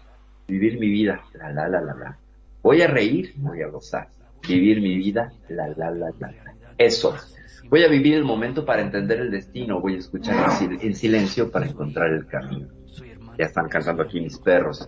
Esta es parte de la letra de Vivir mi vida, canción, canción que pide, que pide nuestra añoradísima Kenya, que en este momento no nos puede acompañar, pero le mandamos un fortísimo, un entrañable y cálido saludo, te extrañamos, nuestra queridísima y preciosa Kenya, nos falta en este, en esta emisión de las notas de tu vida y queremos aparte de ello saludar a todos los que nos están escuchando por las diferentes plataformas que son Evox, TuneIn, Spotify y recuerden que también pueden buscar el programas pasados de Radio Consentido. En YouTube estamos como Radio Consentido, así está el canal Radio Consentido seguido y pueden buscar. ¿Cómo ven? ¿Cómo escucharon esta canción Magnum? Qué terrible, qué bozarrón hermoso que tiene este Mark Anthony. Hay algo que a mí siempre me ha llamado la atención de este hombre y bueno, fuera del aire justamente lo estábamos hablando, que es ese sentimiento que le imprime en cada canción que canta. Le pone esa emoción, ese sentimiento que vos lo escuchás y decís, wow, es como que se te erizan los pelos del brazo. Decís, es terrible los sentimientos, cómo te, iba a decir cómo te hace sentir. Pero está bien, Claro. ¿no? Vos podés decir, sí, bien, este te lo hace correcto, sentir. Vos fijate que a- hasta los animales se entiende. Tus perros recién ladraban porque ellos decían voy a reír, voy a gozar, vivir mi vida, guau, guau, guau, guau. O sea, cada uno lo interpreta como puede. Guau, guau, guau, guau, guau, claro. Eres una mamada. Voy a reír, voy a ladrar. Sí, sí, sí. Los perritos estaban muy contentos escuchando a. Y él está muy renegado. ¿Qué nos puedes compartir? No sé, yo creo que es una... Digo, y sobre todo esa canción para mí también representa demasiado porque en esos momentos que estamos viviendo como humanidad en la vida real, pues yo creo que es algo que nos salvaría, ¿no? El, el vivir la vida y, y no estar jodiendo a los demás y tener una política de, de que no sé, digo, por ejemplo, a veces te va mal, a veces te va bien, digo, y esta canción, aparte de quien ya me recuerda una gran personita que es mi nieta, la bella hermosa, que me ha enseñado muchísimo, que es más joven que yo, la bella hermosa Naya, de a quien le mando un verdadero y, y con un beso mi saludo a mi bella hermosa Nayade. Y, y que sí, o sea, la verdad es que cuando veas más, más oscuro o más negro el cielo, no te fijes en eso, porque siempre hay un sol. Digo, a mí me cuesta un poco de trabajo de repente porque soy más bravo, pero, pero la verdad es que sí, o sea, de todos modos todo pasa, ¿no? Y, y qué mejor que vivir la vida, disfrutarla, eh, estar al 100% en tu momento, porque pues el pasado ya pasó y el futuro pues tampoco sabemos, ¿no? Entonces, no sé, yo creo que es una gran lección esta, esta gran salsa de Mark Anthony. No sé qué opinen ustedes. Ya les quiero decir que creo que más que salsa resultó canción este, que generó algunas energías porque ahorita estabas haciendo este comentario de, vivir y no sé qué y viene uno de mis perritos y me ha pegado tremenda mordida de gusto. Así de, oye, ya no te vuelvo a poner a Marc Anthony. ¡Qué barbaridad! Se ponen muy mal estos animales con Marc Anthony. Gente, eh, a lo mejor sí es una canción que a nosotros los humanos nos pone muy bien, pero veo que mis animales se pusieron muy especiales con la música de Marc Anthony. Dicen por ahí que hay que ponerle música de Mozart a los bebés para que vuelvan más inteligentes. Bueno, no le pongan música de Marc Anthony a sus perritos porque vuelven más intransigentes. ¿Ya oyeron? Están aprendiendo. Oye, oye, oye. Y, y, y recuerdo yo, y ya vamos a cerrar con esto porque estamos un poquito sobre tiempo, pero no tanto, todavía nos queda un poco. Pero a ver, a ver, yo conozco unos salseros, porque digo, ahorita este, y recuérdame por favor el nombre, soy malísimo para los nombres y los números telefónicos, no sé por qué, me da por olvidarlos. Que nos pidió la de Bailando Salsa, es tu amigo, ¿cómo se llama? Alejandro Guerrero. Ajá, Alejandro Guerrero. Alejandro Guerrero. Hay otro lado, porque eso es la parte de, de Europa, ¿sabes? O sea, la parte de Mecano y eso, ¿no? Que dicen, wow, cuánto ha llegado, ¿no? ¿Y qué te parece que escuchemos algo que llegó hasta Japón, que no sabía ni siquiera hablar español y sin embargo Es correcto. escucharon a, a este Rubén Blades? Ah, porque es que este es otro tema. es En realidad se llama Rubén Blades. Bueno, así dicen, Rubén Blades. Ahora, yo te voy a comentar. Rubén Blades nació en una isla de las islas, ¿sabes? Que es de, eh, la isla de Santa Lucía, que realmente era colonia inglesa, ¿sabes? De aquellas que dicen, ah, yo voy a tomar estas islas y son mío. Entonces, realmente, este, su papá era inglés. Entonces, por eso lo presentan como Rubén Blades, que Rubén Blades, para nosotros los latinos. Y, por ejemplo, él es, no solo es músico, es actor. Eh, y sin embargo llegó a, a, a Fania, eh, porque su mamá le dijo, a ver, mira, a ver, espérate, pero contrólate. La vida de músico no es fácil. Yo, to yo toco música, tu papá toca música, pero yo no quiero que seas músico. Yo lo que quiero es que me des una carrera de abogado. Puta. Se agarra y se va para allá.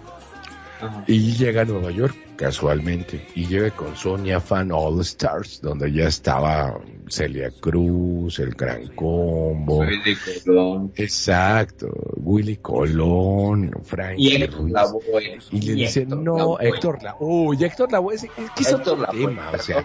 es que Si nos vamos a analizar, te juro que hacemos el programa de cuatro horas, porque Héctor Lavoe era un señor de, de señores para componer música. Si vemos a, a Frankie Ruiz, era un señor para hacer la música salsa pura, hacer la salsa romántica, que no hablaba, pero cantaba muy bien. Y si nos vamos un poquito a un lado, sí, vamos a ir a ver, por ejemplo, ¿te acuerdas de quién es Pedro Navajas? ¿Quién canta Pedro Navajas? Pues nada más Rubén Blades, por supuesto. Rubén y es, Blades. es- Y Rubén Blades es un experto. Digo, no sé si les ha pasado cuando escuchan a Rubén Blades. Bueno, es más, voy a cambiar la canción porque es que es- este es de mi suegro, RL. Y, y le encanta esta le voy a poner. Pero, y quiero que, que escuchen, por favor, a Rubén Blades. Es un experto contando historias.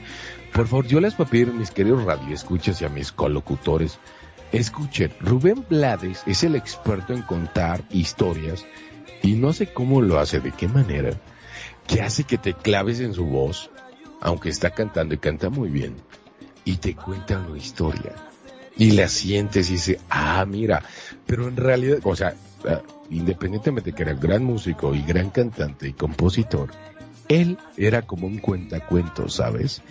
Y si te clavas en esto, te das cuenta de, de, de, de- lo picudo que estaba. O sea, muy, pero muy, muy, muy cabrón. Dice Rubén Blade, que no es Rubén Blade, es Rubén Blade. Porque es su, además, sí, sí. porque su- aparte su- su abuelo es de Inglaterra. De hecho, ah, por si no saben, Rubén Blade sale en Wall, ¿cómo se llama? Waking Dead.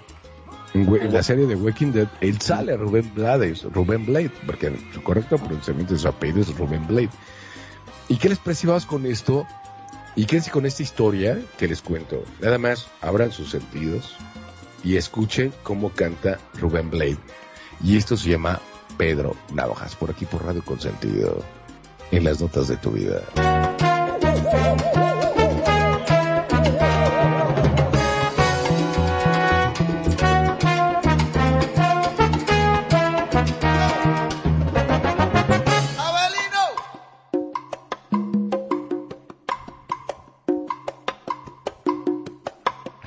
The shark, babe, has such teeth, dear, and he shows them pearly white. Just a jackknife has old Mac Heath, babe, and he keeps it out of sight. You know when that shark bites with them teeth, dear, scarlet billows start to spread. Fancy gloves, oh, where's old Mac Heath? So there's never, ever a trace of red por la esquina del viejo barrio lo vi pasar. Cántala conmigo. Con el tumbao que tienen los guapos al caminar. Las manos siempre en los bolsillos de su gabán. Pa' que no sepan en cuál de ellas lleva el puñal. Usa un sombrero de ala ancha. Radio Consentido te acompaña, te escucha y te consiente. como a ti te gusta. Vos som- somos Radio Consentido. Lentes oscuros pa' que no sepan que está mirando. Y un diente de oro que cuando ríen se ve brillando. Como a tres cuadras de aquella esquina, una mujer va recorriendo la acera entera por quinta vez. Y en un saguán entra y se da un trago para olvidar que el día está flojo y no hay clientes para trabajar. Carro pasa muy despacito por la avenida. No tiene marcas, pero sabemos que es policía. Pedro Navaja, las manos siempre dentro del gabán. Mira y sonríe y el diente de oro vuelve a brillar. Mientras camina pasa la vista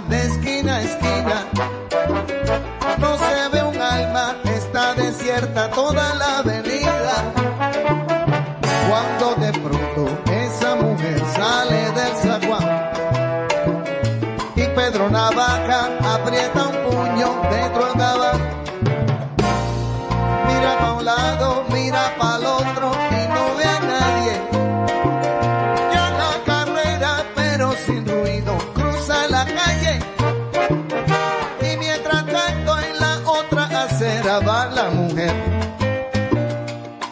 Refunfuñando, pues no hizo pesos con qué comer.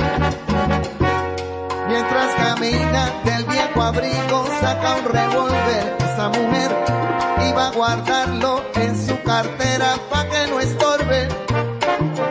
Un 38 Smith and Wesson del especial que carga encima pa' que la libre de todo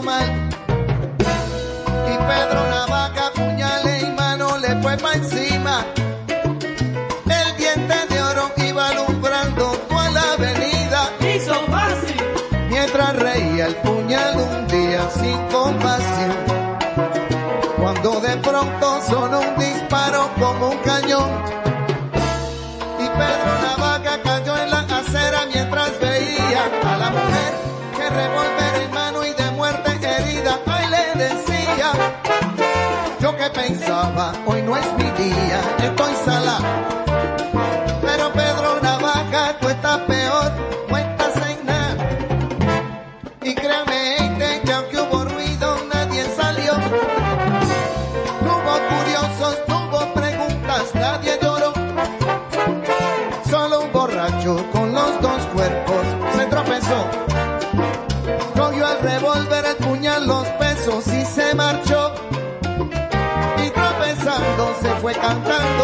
Desafinado. El coro que aquí les traje y da el mensaje de mi canción.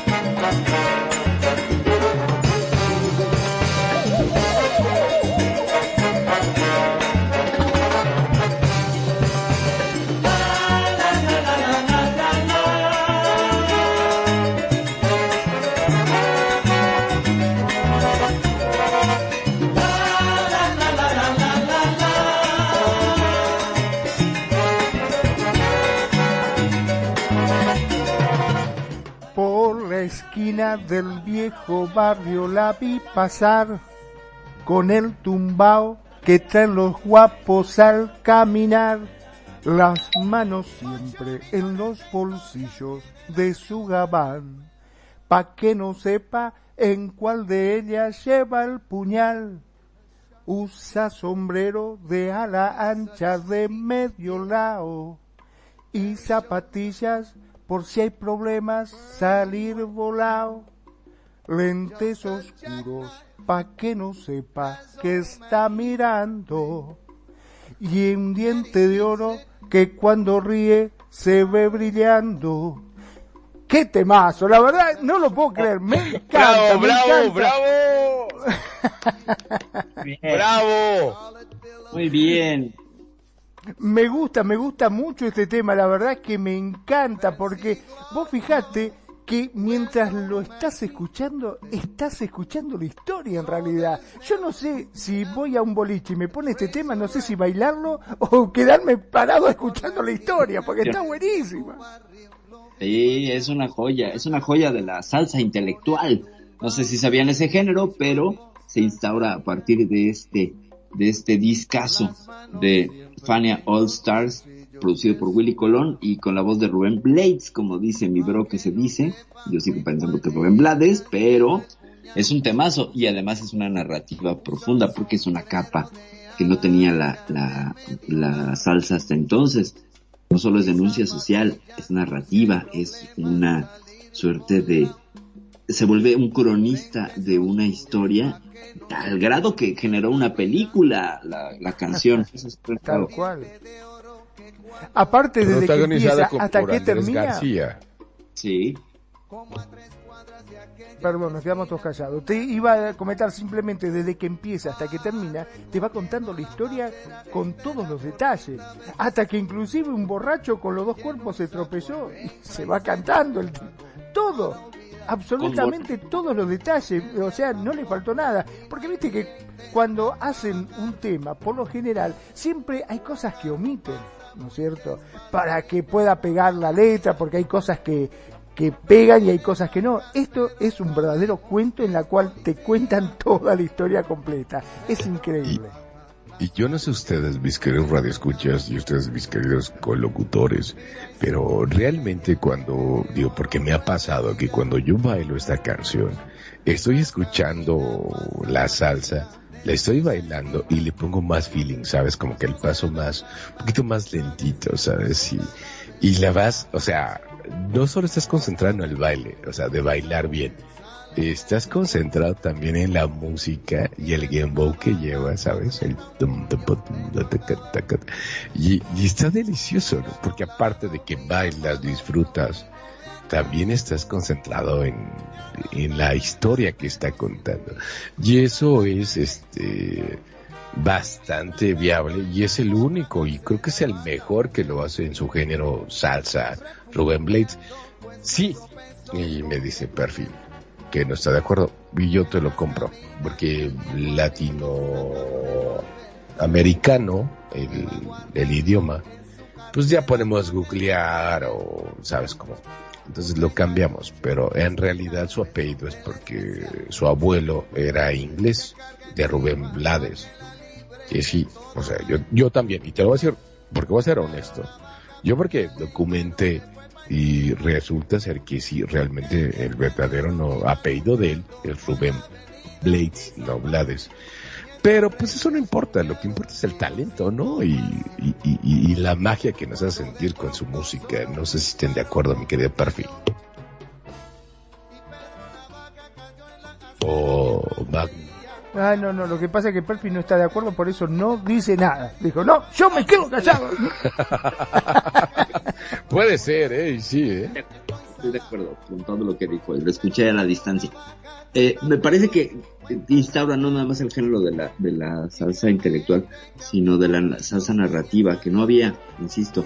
Y tenemos piezas posteriores a estas como El Gran Varón, que también narra toda una historia, que es todo un drama. No sé si lo ubican, creo que es de Willy Colón, o no sé. Por supuesto, no, no, no, no, de hecho es, de hecho es de Rubén Blades, que es la del gran varón, que se llama Simón, el gran varón. Sí, claro. Y habla de una historia en Nueva York, que se va y migra y le dice, oye papá, soy yo.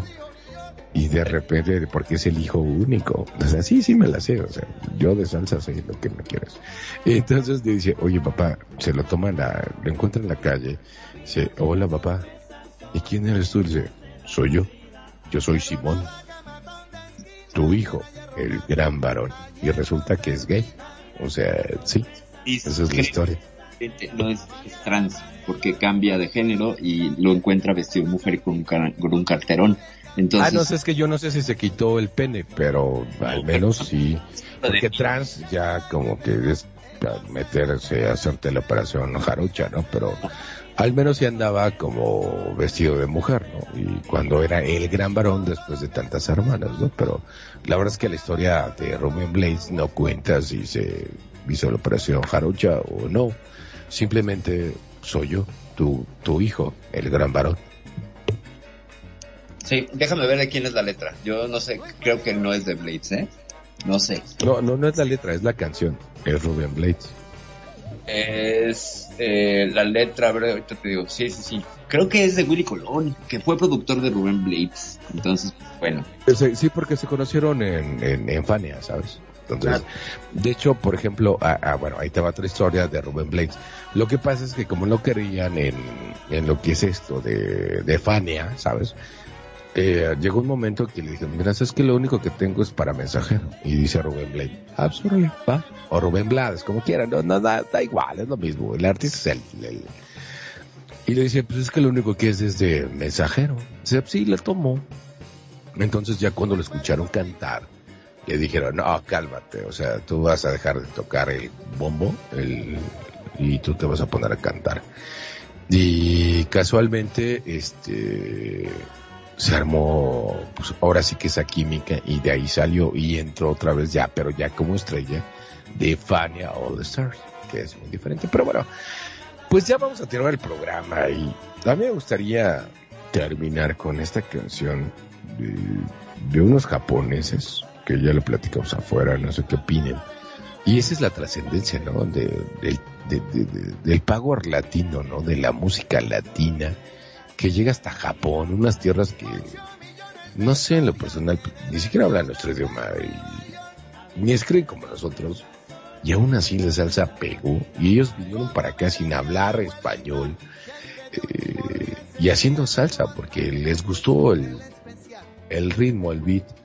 Y no sé, este, Perfi, tú también sabes de esto. Pues vaya, la Orquesta de la Luz es una agrupación interesantísima porque no solo no comparte raíces, o sea, no tiene nada que ver con, con la cuenca eh, del Caribe o con influencia africana, esto viene de Oriente. Y entonces llama muchísimo la atención cómo alguien tan distanciado de estas raíces puede interpretar la salsa también de esa manera tan prodigiosa porque lo hacen muy bien en la voz de Nora Suzuki, que es la, la, cantante de la Orquesta de la Luz, porque además el nombre es genial. Y en la simpatía, porque son muy simpáticos, o eran muy simpáticos en escena, que logran conjuntar algo que otras bandas de otras agrupaciones de salsa no, creo que no habían logrado, que era esta extrañeza, este ser como un eh, extranjero que además hace las cosas bien. A mí me fascina la Orquesta de la Luz. Tienen un disco buenísimo, que es el primero de sus discos, que se llama, se llama Salsa Caliente del Japón. el nombre es buenísimo porque es como muy estereotipado, ¿no? Y tú no verías a una banda, bueno, a una agrupación de salsa hacer este tipo de títulos, pero ellos se atreven a hacerlo y pega genial. La rola es buenísima. No sé cuál vas a poner, creo que la del piano, ¿no? ¿No? Sí, por supuesto. Y sin embargo, me gustaría aportar también, porque, por ejemplo, una de las bandas muy grandes que el programa pasado hablamos, Brian Setzer, y Brian Setzer en una entrevista que, pues, evidentemente los japoneses no entienden muchísimo nuestra cultura o la cultura pues, americana, porque somos latinoamericanos del continente americano, no porque hablemos inglés, claro, evidentemente, pero Brian Setzer ha sido de los mejores conciertos que ha tenido en Japón. y tiene muchos fans y, y que ellos tomen eso, digo, no sé en, en, en su caso y ahí déjamelo por favor en los comentarios, nuestros queridos radioescuchas, pero no sé si a ustedes les pasa el mismo efecto que a mí.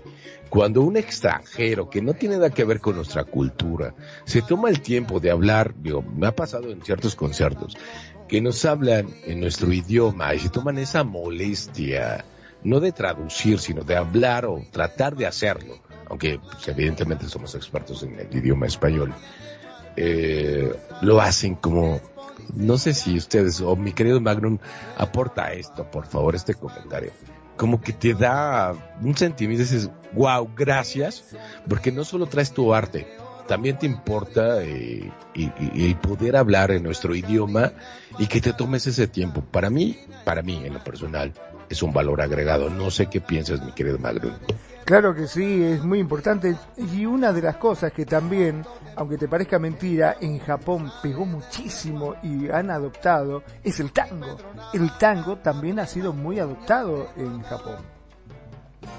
Y aunque parezca mentira, como vos dijiste, eh, me parece bien que a, a los japoneses les guste mi arte. No sé, pero Carlito García es uruguayo, entonces, pues, ¿de qué ay. orgulloso? eh? Lo tenía que decir. uruguayo. Lo tenía que decir. O sea, A vos te gusta mi arte. el- eh, a ver, a ver, a ver, a ver. Pongamos las cosas en perspectiva. Carlito Gardel es uruguayo. Y en segunda, es el maestro, el dios, el amo y señor del tango. ¿O no? No te voy a contestar esas cosas porque Carlito Gardel era argentino. No jodas. ok, ok, ok. Egoísta, egoísta. Sale, ¿qué les parece si nos vamos con eso? Nos despedimos, este, Perfi. Nos despedimos con la Orquesta de la Luz. Este, la ponemos y después nos despedimos o nos despedimos y cerramos con Como tú quieras, llamando, porque es mi carnala y ella manda, y claro que sí, yo creo que sí, es buena idea. Así que vámonos con Orquesta de la Luz y nos despedimos después. ¿Les parece bien? Dale, vamos. Arre, súbele. Radio Consentido te acompaña, te escucha y te consiente como a ti te gusta. Vos son, somos Radio Consentido.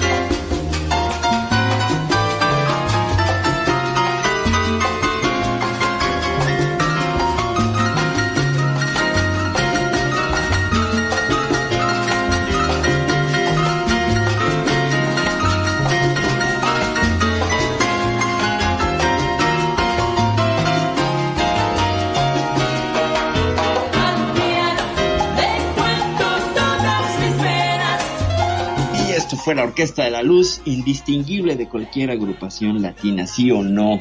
¿Cómo los escucharon, Magnum? La verdad que me dejaron totalmente anodadado. Yo cuando lo escuché dije, nah, me estás jodiendo, esto no es japonés, me estás mandando cualquiera. No, no, sí, me dice "es japonés. La verdad que no lo puedo creer. Qué bien que se escucha, hasta el acento. Viste que Sí. El, español, por lo general, es un idioma que siempre te deja algo que vos te das cuenta. eh, cuando alguien habla, pero en este caso lo cantó tan pero tan bien que hasta el acento te cuesta, tenés que afinar mucho el oído para darte cuenta. Es correcto, es correcto. Sí, una gran interpretación y una gran cantante, por supuesto, Nora Suzuki. Renegado, ¿qué nos compartes de esta canción antes de- Pues no sé, es una de las bandas que yo he conocido desde hace mucho tiempo y la verdad es que desde, yo te puedo decir que la conozco desde hace como, no sé, ¿qué te gusta? Como unos 15 años. Y desde que la escuché dije, wow. Y aparte ese talento que tiene, ¿no? Por ejemplo, de, de alguna otra manera, este, producir la música. Ni siquiera sabían hablar español. Y hacerlo, jugársela y hacer una, una jugada de esa manera en el que le das en su madre, porque aparte todos sabemos que los japoneses son sumamente organizados en lo que aprenden y muy como disciplinados, ¿no? O sea, muy parecido a ti, Perfil, y a ti, Magnum. Entonces, el ejecutarlo de cierta manera, tanto el, tombro, el trombón, los timbales, la voz y, tratar de hacer la voz en español, digo, para mí, dices, wow, por eso los japoneses son lo que son, ¿no? Y no nosotros los pinches mexicanos. Pero bueno, y la verdad es que a mí, sí, en lo personal, me, me encantó muchísimo esta banda que, no sé, a mí me encanta y es una salsa eh, nativa, ¿sabes? O sea, sí, claro, con, y con las grandes bandas, porque pues, es una gran banda, no sé, Perfi, ¿qué opinas? Ciertamente es una gran banda, sí, es una big band. Este es La Big Band, exacto. Exactamente. Bueno, pues con esto hemos concluido el, la emisión de hoy, el capítulo número 22, Salsa y Cumbia. Yo creo que haremos segunda, tercera y cuarta parte porque se quedaron en el tintero un montón de temas y un montón de datos. Esperamos que esto haya sido de manera, pues no sé, que sirva de prólogo para siguientes programas. Yo soy Perfidia Velas de la Ciudad de México. Les mando y abrazos. Gracias por escucharnos. Gracias a Ori. Besos por estarnos escuchando. Y a todos los que nos han seguido durante esta emisión. Muchas, muchas gracias. También besos y abrazos para nuestra extrañadísima Kenya, que esperamos la siguiente semana ya esté por acá dándonos guerra y con sus atinados y afinados comentarios. Ya me voy, Magno. Claro que sí. Muchísimas, pero muchísimas gracias a todos, a todos y a cada uno de los que nos eligen día a día, que cada vez son más, les comento. Cada vez son más los que eligen Radio Consentido. A todos ellos, gracias. Muchas, pero muchas gracias por escucharnos, no solamente en vivo, sino también con los podcasts. Cada vez son más escuchados nuestros podcasts. La verdad que les agradezco de corazón porque todo esto que nosotros hacemos lo hacemos con mucho, pero mucho respeto y cariño por cada uno de ustedes. Mi nombre es Magnum Dacun, transmitiendo en vivo y en directo desde Mar del Plata, República Argentina. Sean felices. El resto son solo consecuencias. Renegados. Y por supuesto, claro que sí. Disculpe que ya tengo la voz así, pero ya le tengo un poquito la, se va la garganta, pero ya estoy hablando como... Che, no sé cómo se llama la película esta de... Soy inevitable, como Thanos, pero bueno, un poquito la se va la garganta, una gran disculpa, sin embargo sí, y como bien dice nuestro director, el buen Magnum, muchísimas gracias por estar con nosotros. La verdad es que se hace con cariño, con amor y con mucho aprecio. ¿Por qué? Porque tú lo vales. Solo por eso y porque te damos contenido que de alguna otra manera creemos que es algo que quizás te interese. Así que gracias por estar con Radio Consentido este tu programa que son las notas de tu vida. Yo te voy a decir algo muy importante. Pórtate mal, por favor, pero cuídate bien. Nos vemos la siguiente semana. Hasta la vista. Bye. Gone.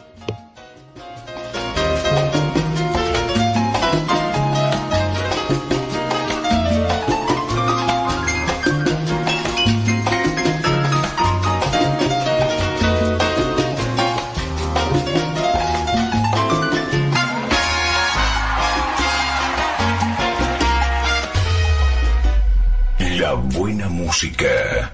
Solo la puedes escuchar por aquí. Radio Consentido, consintiendo tus oídos. Tu mejor opción en radio por Second Life.